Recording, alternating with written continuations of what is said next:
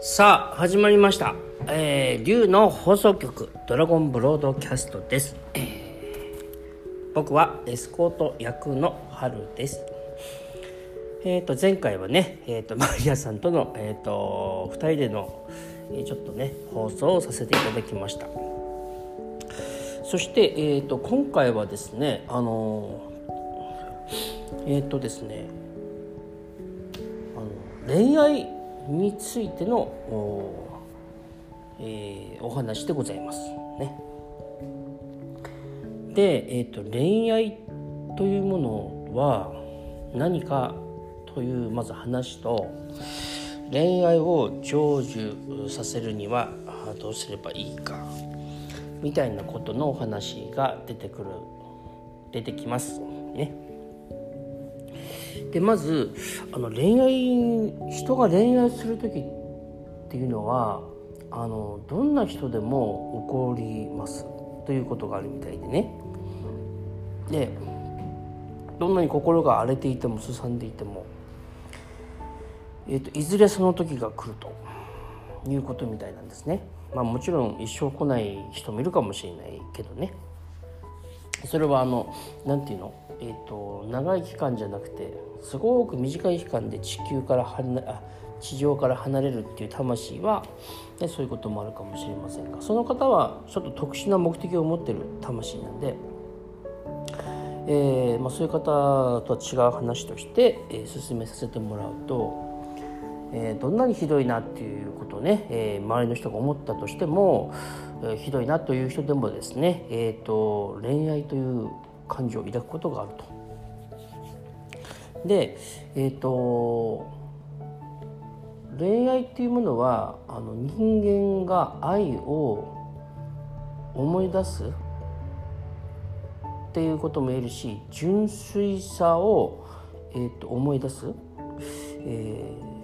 自分の麻痺していた純粋さをまた震わせる活性化するきっかけとして宇宙が与えているものという考え方みたいな。そのことでああのね、えーと、愚かな恋愛とかあっていうことをバカにしたり笑う人もいるけどそれはあの全然関係ない話というか気にしなくていいというか、えーと周りの人がどう思うか周りの人の価値観とか全く関係なくて自分の中の純粋さをまた目覚めさせるためのものなんで、えーと、一般常識は正直は全く関係ないということがねあります。で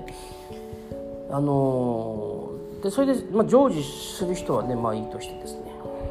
そこで学ぶ今度は学ぶわけですねパートナーシップをを作って結婚したり結婚もそうですねであの恋愛の目的と今度は、えーと、夫婦とか家族になる目的って今度変わってくるんですよね。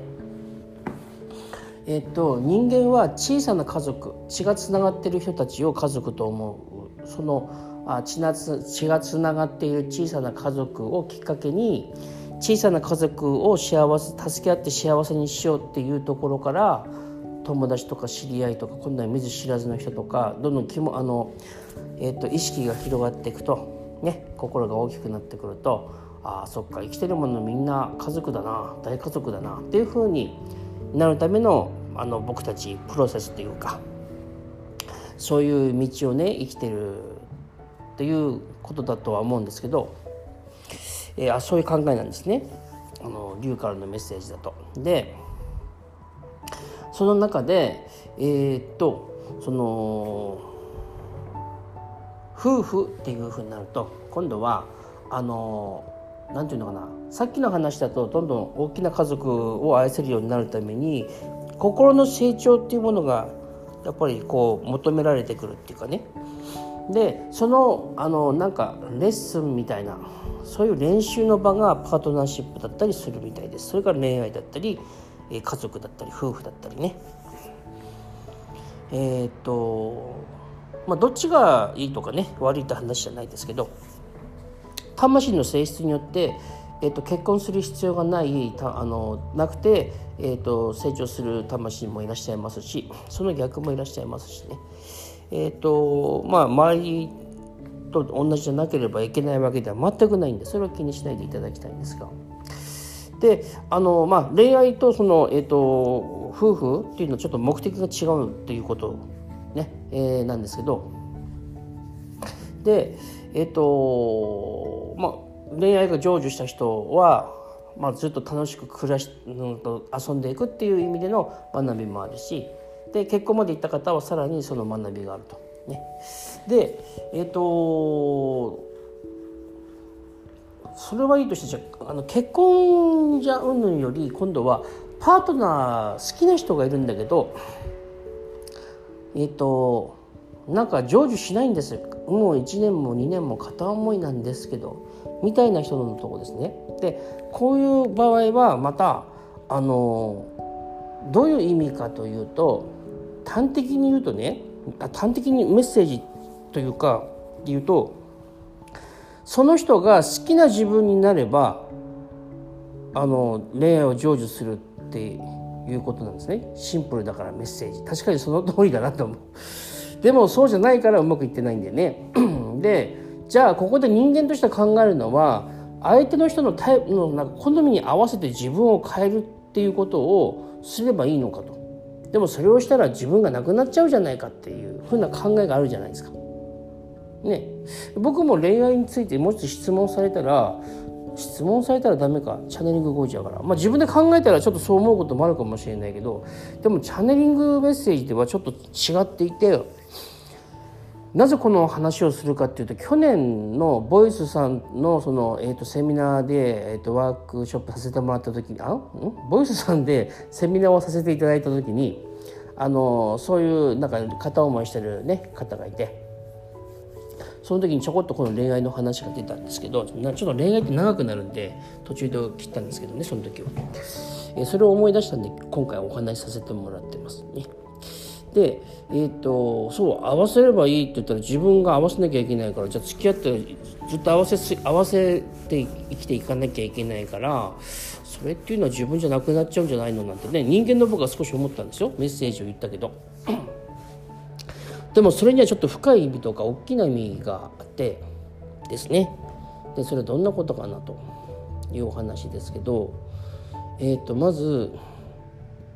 あの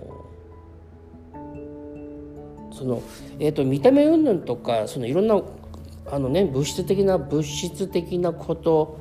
を抜きにしてもうですよ。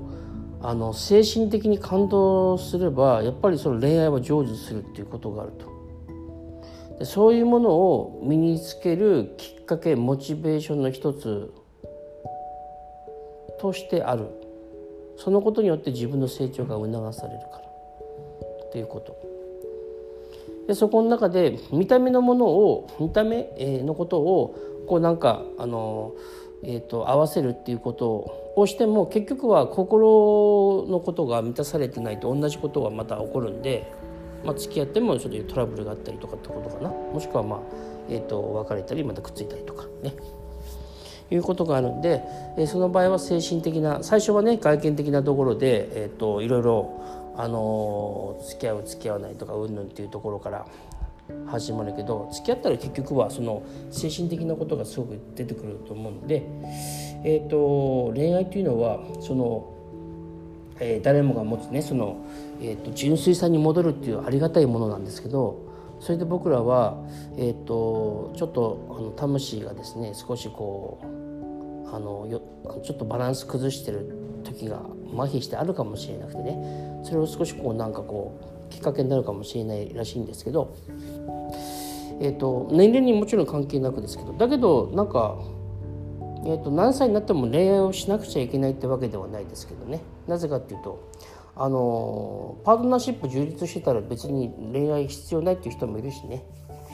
そういう場合は別に恋愛じゃないもので自分の純粋さを活性化するからもちろんいいんですよ。えー、特にスピリチュアルやってる方はそういうこと機会多いと思うんですけど、えー、そうじゃない方とかね、えー、やっぱりあのなんか純粋さっていうものをね、えーと、恋愛で、えー、活性化するきっかけをもらうなんていう人はいるみたいね。えー、でまたまあ戻りますが。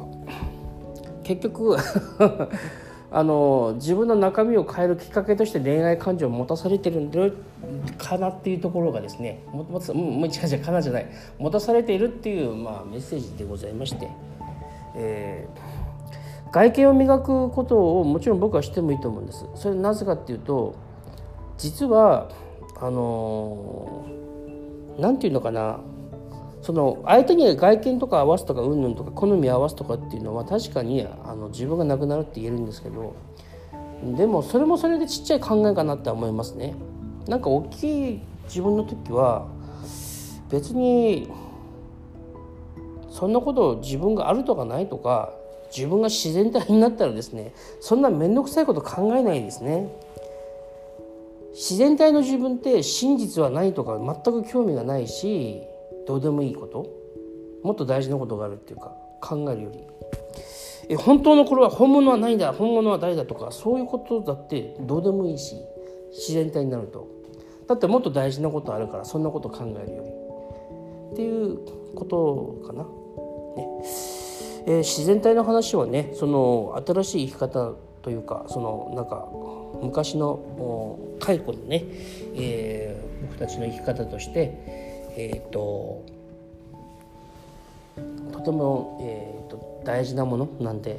えー、毎回お話しさせてもらうと思いますけど、えーね、自然体になってしまえばですねあんまりそういうことないかな。で自然体になるとあんまり恋愛もあんまりこだわんないけどね。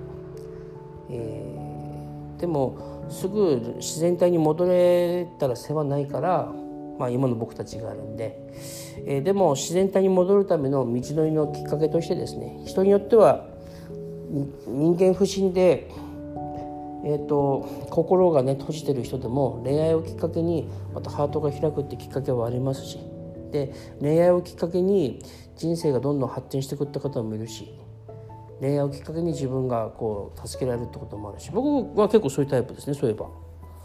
そのそうですねその代わり自分のあの純粋さを使うからすごくお金を使ったりとか、まあ、自分のなんかはたから見たらそこまでしなくていいんじゃないのってこともやったりもしたんですけどでもそのおかげでなんか助けられていろんなことがあったりっていうことがねそういえばあの若い時からずっとありました。うんまあ、僕の昔の細かい話はまたね、えーとお話しさせてもらうかもしれませんが今回は恋愛についてのねこんな話またあの えーと好きな方いるかもしれないからまたもうちょっと突っ込んだ話とかもねさせてもらうかもしれませんが、えー、今回はここまでとさせてください。えー、またお会いしましょう。ありがとうございました。